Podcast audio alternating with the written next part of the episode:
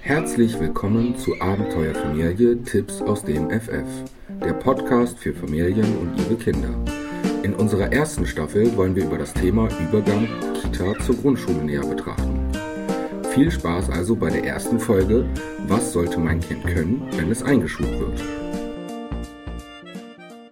Hallo Frau Neuendorf, schön, dass Sie Zeit haben für mich. Bin so ein bisschen aufgeregt, wie das so wohl wird in der Schule. Meine Tochter, die kommt jetzt in die erste Klasse dieses Jahr und ich weiß gar nicht, wie ich mir das vorstellen muss. Was, was muss ich denn beachten? Was sollte das Kind vielleicht schon können?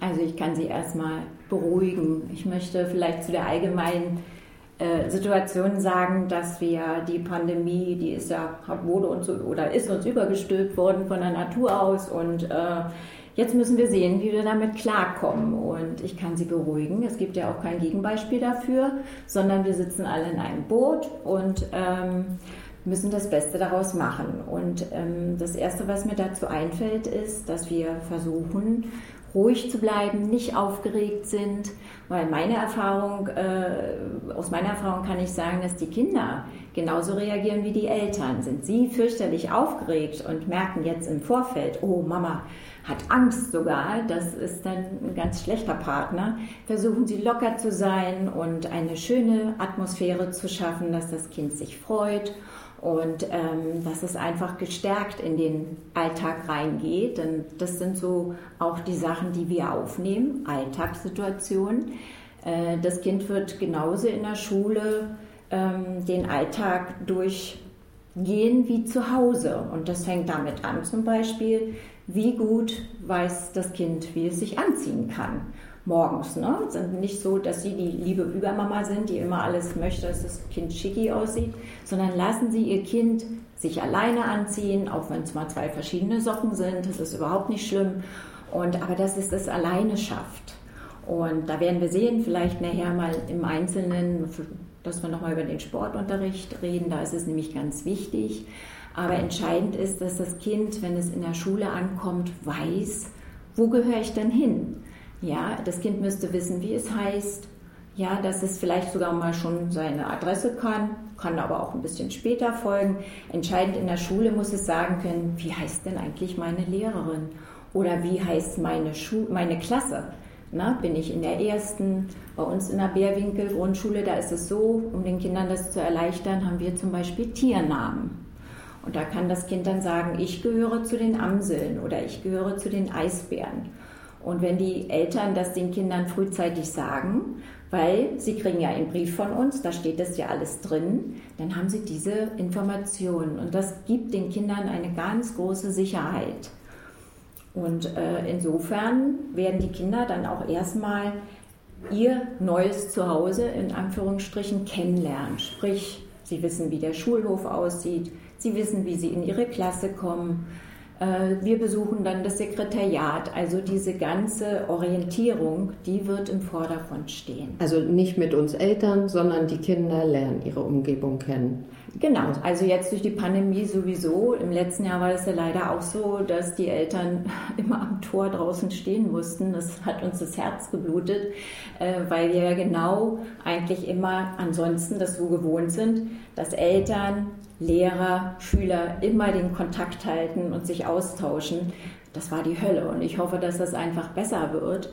Aber die Kinder haben es auch geschafft. Das kann ich zur Beruhigung sagen. Wir finden dann auch immer Wege und Mittel, sich mit ihnen auszutauschen. Und da macht es jeder Lehrer sicherlich ein bisschen anders, dass er vielleicht über das äh, Internet sich austauscht oder ein anderer Lehrer, der telefoniert gerne, also das muss man denn im Einzelfall sehen.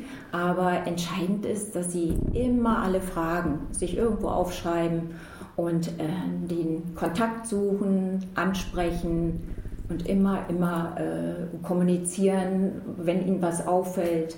Was auch bei Ihrem Kind, vielleicht erzählt es nicht so gerne. Die Lehrer haben immer irgendwelche Tipps, äh, wie wir uns da entgegenkommen können. Ja, die Kinder sind ja immer, sie wollen ja nicht so viel reden. Die sagen immer schön und alles ist gut und deswegen macht man sich ja auch so ein bisschen Gedanken.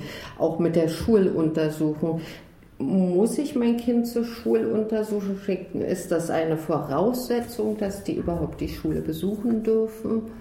Normalerweise ja. Normalerweise wird jedes Kind äh, dem Schularzt vorgestellt, aber dadurch, dass ja jetzt die Schulärzte zum Teil auch geschlossen hatten, äh, wird das alles anders gehandhabt. Und da bin ich ehrlich gesagt nicht so die Spezialistin. Da müssten wir vielleicht nochmal gucken, wer diese Fragen speziell nochmal beantworten kann. Aber wenn das Kind angenommen wurde, dann gehe ich mal davon aus, äh, dass da auch im umgekehrten Sinn, ich weiß, dass meine äh, Konrektorin viel mit den Ärzten telefoniert und nachforscht oder mit den Eltern selber Kontakt aufnimmt, wenn da noch irgendwelche Fragen sind. Also sollte das Kind dann da sein, dann läuft das schon. Muss denn mein Kind schon schreiben können, wenn es zur Schule kommt? Man, die Kinder üben ja immer in der Kita schon und freuen sich, wenn sie ihren Namen schreiben können. Ist denn das wirklich erforderlich? Nein, sage ich jetzt mal ganz einfach nein, weil äh, jedes Kind, wenn sie frühzeitig anfangen, macht ja doch so den Buchstaben, malt den Buchstaben, wie er sich das vorstellt. Und ähm, da wird ja dann äh, ja eine Fluss eingeübt, der ja gar nicht richtig ist. Und das ist so ein bisschen schade, weil es kostet ganz viel Kraft, jetzt wieder den Kindern beizubringen. Also das A fange ich jetzt nicht von rechts nach links, sondern von links nach rechts und ich gehe erst nach oben und dann nach unten. Wir haben ganz spezielle Richtungsweisen. Und äh, das ist einfach so, um das schnelle Schreiben irgendwann richtig zu können. Aber was natürlich ganz super wäre, wenn Ihr Kind tatsächlich den Namen schreiben kann. Und zwar jetzt nicht in großen und kleinen Buchstaben, sondern meinetwegen immer in Großbuchstaben. Und äh, dann bitte ich Sie ganz, ganz dolle, ähm, dass Sie mit Ihren Kindern nicht das A, B, C üben, sondern die Laute. Ich möchte Ihnen das mal einem Beispiel klar machen, an dem Wort Post. Äh, wenn Sie jetzt mit dem Kind den, die Buchstaben sehen und das Kind vielleicht schon auch erfahren hat und äh, wie die einzelnen heißen und Sie dann sagen, guck mal, das ist ein P und ein O und ein S und ein T, dann versuchen Sie mal, diese Buchstabenfolge zusammen zu erlesen. Da kommen Sie auf P-O-S-T, hat aber nichts mit Post zu tun. Wenn Sie aber spielerisch mit dem Kind sagen, äh, dein Name, Anton, fängt an, A wie Ameise, hm wie Nase, dann sind Sie schon bei an, T wie Tafel, Ant, O und so weiter. Sie verstehen, dass das Kind tatsächlich den Laut wiedererkennt. Ah, das ist ja tatsächlich mein Name.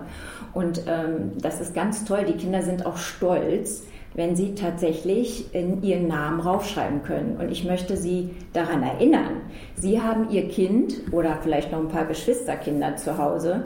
Wir haben aktuell 27 Kinder wahrscheinlich in einer Klasse und wenn ich jetzt ein schönes Bild malen will mit den Kindern, also die Schultüte ist so immer das beliebte Objekt am Anfang, äh, dann sollen sie ihren Namen raufschreiben. Und wenn dann die Kinder das nicht können, dann sind die ganz traurig. Und wenn es die Anfangsbuchstaben sind, das geht auch, ne? dass man, das wird den Kindern auch erklärt. Aber das Beste ist, den Namen raufzuschreiben, denn das machen wir überall. Ob wir so Einschulungstests nachher machen, das ist einfach toll, wenn die Kinder das können. Und überall, wo sie gehen, immer wieder daran denken, der Alltag, den Alltag, den Sie erleben, den machen Sie sich zunutze. Na, gehen Sie an der Apotheke vorbei, da kann man sagen, guck mal, da ist dein Buchstabe, A wie Anton. Jetzt wollen wir bei Anton sind, aber da fällt Ihnen sicherlich vieles ein. Und dass die Kinder dann merken, ah, das ist der Grund, warum ich lesen lernen soll, ne? dass ich mich dann orientieren kann. Damit helfen Sie Ihrem Kind. Okay, gut. Ich denke, dass im Groben und Ganzen soll es heißen, also lieber den Alltag, dass genau. der funktioniert und dass, wenn es dann noch den Namen schreiben kann, das würde reichen. Ja, wissen Sie, Sie müssen sich vorstellen, äh, diese Selbstständigkeit, ne? auch zu Hause, ich weiß ja, wie der Alltag ist, ich muss zur Arbeit, meine drei Kinder müssen angezogen werden, ah, schnell, schnell, schnell und ehe der den Teller wieder fallen lässt oder die Krümel runterfallen und ich dann wieder heute Abend saugen muss, mache ich es alleine. Aber genau das ist falsch. In der Schule müssen die Kinder auch ihre Federtasche zum Beispiel alleine aufmachen können. Das ist jetzt so, wenn die Kinder am Einschulungstag ihre Mappe kennenlernen, kann er sie aufmachen. Ich kann Ihnen sagen, jede Mappe wird anders aufgemacht. Der eine wird der Knopf gedreht, der andere wird gedrückt.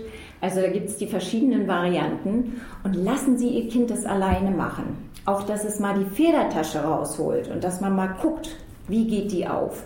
Ein Reißverschluss, muss der ganz rundherum gehen? Was ist in der Federtasche drin? Na, das sind so die ersten Fragen, dass wir sagen, holt mal eure Stifte raus. Ja, welchen Stift? Wie unterscheiden wir die denn? Ne? Dass die Kinder einfach alltäglich merken, guck mal, den habe ich ja auch zu Hause. Ne? Und dass sie dabei auch mal schauen, wie hält denn mein Kind den Stift? Ne? Ist es noch sehr verkrampft? Wenn das sehen Sie ja, wenn das Kind jetzt seinen Namen tatsächlich mal zu Hause übt, dann erkennen Sie ja schon, ob das ganz dort rückt.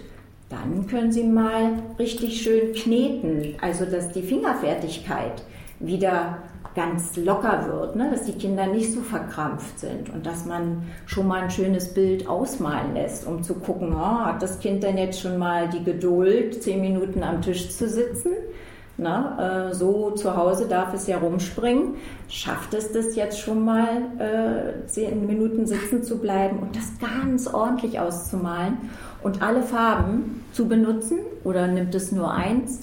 Und da können Sie Ihr Kind ermutigen. Guck mal, du hast doch noch andere Stifte. Nimm doch jetzt mal den Stift. Oder was meinst du? Kannst du das noch anders machen? Ne? Und denn in der Kita jetzt gerade durch die Zeit, äh, die wir hatten, äh, war ja alles sehr abgespeckt und da kam es wenig dazu. Da waren die Kinder viel draußen und ich bin gespannt, ob wir sie dann immer wieder alle im Klassenraum wiederfinden. Äh, das ist ja immer so die Sache, dass die wollen den Bewegungsdrang weiterführen und müssen jetzt aber mal auch dazu kommen, den Alltag der Schule kennenzulernen. Und dazu gehört eben selbstständig die Mappe aufzumachen. Heute soll ich den roten Hefter rausholen, morgen ist es der gelbe und so peu à peu können Sie da Ihr Kind unterstützen, dass es weiß, was es zu tun hat. Und wenn mein Kind jetzt wirklich noch zappelig ist, wie, was kann ich da vielleicht machen? Öfter mal Bilder malen oder weil ich habe eine Tochter, meine Tochter, die, die springt halt gerne durch die Gegend und ich denke, das kann so ein Problem werden. Ja, da kann ich sie auch beruhigen. Ich selber war auch so ein Springball, bin heute auch noch sehr agil. Äh, und komischerweise habe ich für diese Kinder, mich stört das überhaupt nicht. Es gibt Kollegen, die wollen, dass die dann alle schön gerade sitzen und ruhig sitzen. Aber das können sie auch nicht beeinflussen. Also ich denke, zu einem ist es so, die Kinder, das ist eine ganz andere Situation. Zu Hause sind sie zu Hause, da springen sie rum, da ist es schwierig. In der Klasse beobachten sich die Kinder. Ne? Die wollen ja, ah, die wollen erstmal gucken, was macht der Lehrer da vorne Spannendes, was passiert da jetzt. Und bei dem einen oder anderen ist es tatsächlich so, der steht auf. Und was bringt es, wenn ich jetzt fünfmal sage, setz dich hin, dann darf der auch mal stehen bleiben. Es wird sicherlich Regelungen geben, aber jeder wird behutsam dahin gebracht, dass er es länger aushält. Weil Sie müssen sich auch vorstellen, äh, Sie werden sich vielleicht wundern, dass Sie noch nicht so einen Stundenplan kriegen, wo ganz genau immer steht, eine Stunde Deutsch, Mathe, ja, nee, da wird immer VU stehen. Das ist vorfachlicher Unterricht. Und nämlich genau, was Sie sagen, wenn der Lehrer merkt, am Anfang können die nicht länger als zehn Minuten sitzen, dann wird er eine Bewegungsphase einführen. Oder die singen und hampeln mal rum, genau, um den Kindern beizubringen, so, jetzt lockern wir uns mal wieder und dann arbeiten wir wieder. Das wechselt sich immer ab. Ne? Das, das kann man mit den Kindern, die können nicht hintereinander jetzt eine Dreiviertelstunde da sitzen. Da müssen wir sie erst peu à peu hinbringen. Ach, das ist ja gut. Ich hatte mir schon Sorgen gemacht. Nein, da brauchen Sie keine Angst haben. Und die Kinder gucken sich auch gerne was ab, wenn der Nachbar das so macht und die finden ja Freunde und äh, da hat eigentlich der Lehrer auch ein gutes Händchen dafür. Und wenn nicht, dann gibt es auch wieder Gespräche. Ne? Wenn, wenn Sie meinen, das lässt Ihnen keine Ruhe, sprechen Sie den Lehrer an und Sie werden sehen, meistens ist es genau umgekehrt. Ne? Dass das Kind sich zu Hause ganz anders verhält ähm, als in der Schule. Oft sind die, die zu Hause richtig rödeln, die sind der Schule, in der Schule ganz lieb und umgekehrt auch. Also das kann man vorher nicht sagen, warten Sie ab. In jedem Fall, wenn irgendwas nicht geht, wird sich der Lehrer irgendwann bei Ihnen melden. Und das wird auch immer in den ersten Elternabenden ein Gespräch sein. Und die ersten Elternabenden sind dann kurz nachdem mein Kind in der Schule ist. Ja, normalerweise machen wir das ja den ersten Elternabend schon vor der Pandemie, dass man sich vorher kennenlernt. Das wird dieses Jahr leider nicht der Fall sein. Und äh, da müssen wir leider auch noch ein bisschen abwarten, was der Senat vorschreibt aufgrund der ganzen Hygienemaßnahmen, in welcher Form und in welcher Größenordnung man sich das vorstellen kann. Das wird, werden die neuen Zahlen bringen. Also ich denke, da muss man einfach abwarten. Aber in jedem Fall kriegen Sie immer von der Schule Bescheid. Äh, und meistens ist es auch in den Internetforen äh, der jeweiligen Schule lesbar dann denke ich, habe ich keine Sorge. Ich glaube, ich, ich gebe mein Kind gern an die Schule. Ja, also freuen Sie sich gemeinsam, zeigen Sie Ihrem Kind, dass es eine spannende Zeit wird und äh, dass es jetzt ja wieder ein neuer Lebensabschnitt passiert, ne? dass es größer wird und es stolz sein darf und Geben Sie ihm Mut und sagen Sie, du weißt du, wenn du was nicht verstehst, frag deine Lehrerin. Ne? Das ist, glaube ich, immer das Beste, dass man miteinander kommuniziert. Wie immer, wie im Privaten auch. Wenn wir uns mit den Freunden gut verstehen, dann hat man gute Laune. Und das ist wirklich das, was wir am Anfang ganz dolle wollen, dass wir eine schöne Lernatmosphäre schaffen und dass die Kinder sich wohlfühlen. Dann vielen Dank, dass Sie sich Zeit genommen haben für dieses Gespräch. Gerne, immer wieder gerne. Wunderbar. Ja, dann noch einen schönen Tag. Ja, vielen Dank auch. Tschüss. Tschüss. Das war die erste Folge. Wir hoffen, sie hat Ihnen genauso gut gefallen wie uns und die Infos aus dem Gespräch waren hilfreich. Über Feedback freuen wir uns natürlich sehr und bitten Sie uns, diese per E-Mail zu senden. Die Adresse finden Sie in der Beschreibung. Tschüss!